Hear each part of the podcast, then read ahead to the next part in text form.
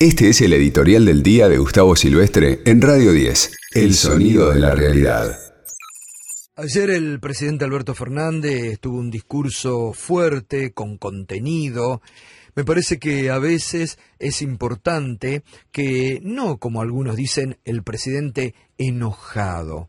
Eh, bueno, es bueno también que a veces el presidente se enoje y se enoje frente a, los, a, a las calumnias, a las injurias, a los que pretenden instalar otros temas que no son los centrales, o a los que, en este caso, trataron de, en muchos casos, ir a lo personal, del presidente y, decir, como decían, que, que había mandado al frente a su compañera y que no había defendido lo que había ocurrido en ese momento en la Quinta de Olivos.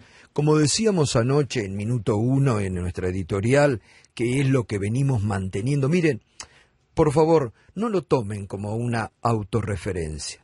Pero este año, mm, cuando yo volvía de las vacaciones en febrero, lo dije tanto en la tele como acá, en este espacio de radio, cuando uno se aleja un poquito y reflexiona y analiza cómo va siendo la coyuntura de la, Argentina, yo les decía, este año no hay que caer en las provocaciones que va a ser la oposición y el periodismo de guerra.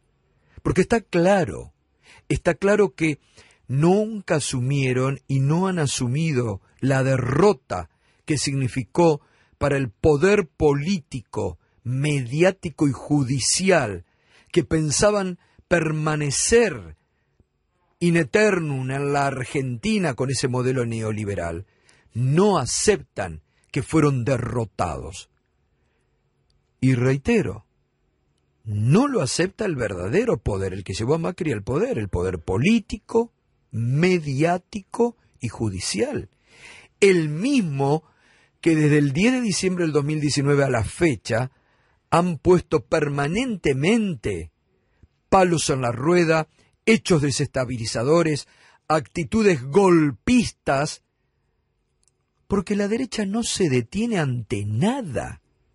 A ver si entendemos bien esto. La derecha no se detiene ante nada. Por eso molesta muchas veces las actitudes de integrantes del Frente de Todos, que se quedan callados frente a los ataques de esta derecha, que se esconden, que no han salido nunca a poner la cara o a defender no a un presidente, al modelo que dicen representar y que hoy es lo que hay que poner en el centro del debate en la Argentina contrastar, contrastar el modelo de Macri con el modelo que hoy se lleva adelante por parte de la Alianza Frente de Todos. Y las diferencias son notables. Las diferencias son notables. ¿Qué vamos a entrar en detalle?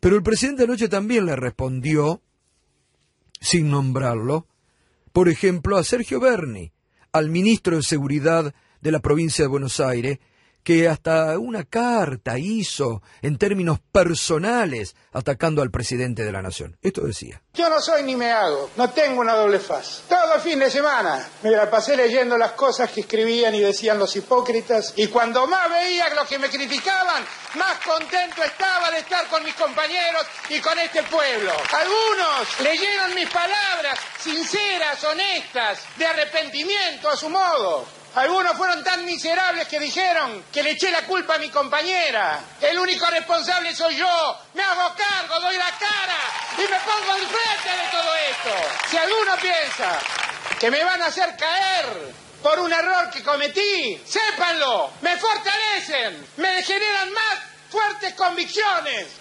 Bueno, es bueno también que ahí el presidente cuando hablaba de los miserables le respondía directamente a Sergio Berni. ¿eh? Es así, y fue así. A esa carta que en tono personal escribió para atacar al presidente el ministro de Seguridad de la provincia de Buenos Aires.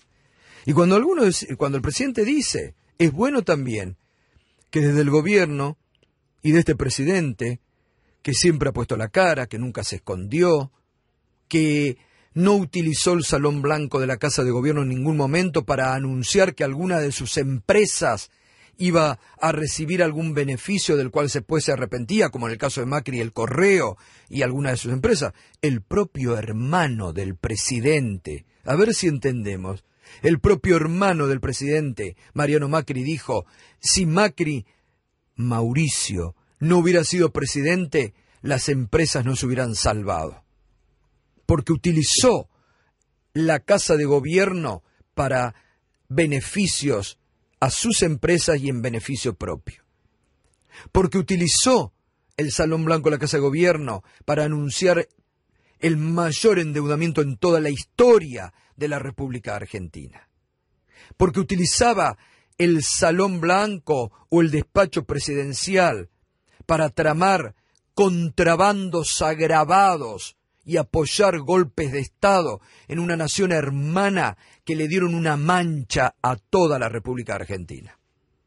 Porque utilizaban los despachos de la Casa de Gobierno o de la Quinta de Olivos para reunirse con camaristas y jueces de la Corte, donde después cumplían en los tribunales la orden de persecución, rompiendo toda doctrina jurídica en la Argentina para cumplir los deseos de Macri.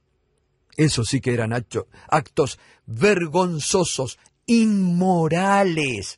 Un presidente que ordenaba volver a foja cero frente a un fallo que la propia justicia había determinado que era, y hoy lo ratifica, ruinoso para los intereses, y hoy viene a hablar de moral, ese inmoral que gobernó la Argentina. Hoy habla, a ver si entendemos, que se paró un día y dijo volver a foja cero. Le renunció hasta un, echó, mejor dicho, a un procurador, al doctor Balbín, porque le dijo, no, presidente, no puede hacer esto en beneficio propio y, en, y una, una motivación ruinosa para el Estado. A ver si entendemos de lo que estamos hablando. Por eso, hoy el debate es el modelo, es el proyecto de país esto hay que tener conciencia activa, memoria activa todos los días. Si ya lo hemos vivido hasta hace poco, ¿de qué estamos hablando? ¿De un gobierno que eliminó, como hizo el Ministerio de Salud y le bajó el 27% de presupuesto? ¿O 35% en educación? ¿Que eliminó planes de salud, planes de educación, planes de conectividad? Que quebró las pymes, que produjo el mayor industricidio en la Argentina. Y vienen a hablar de moral. Los que hoy están maquillados, remixados y siguen, porque muy bien lo dijo anoche Leandro Santoro, vuelven o intentan volver para seguir metiendo mano en el sistema jubilatorio y transformarlo otra vez en AFJP, para seguir ajustando, para seguir quitando derechos como lo hicieron durante cuatro años. Si no tenemos en cuenta esto y en la conciencia y en la memoria activa, estamos perdidos.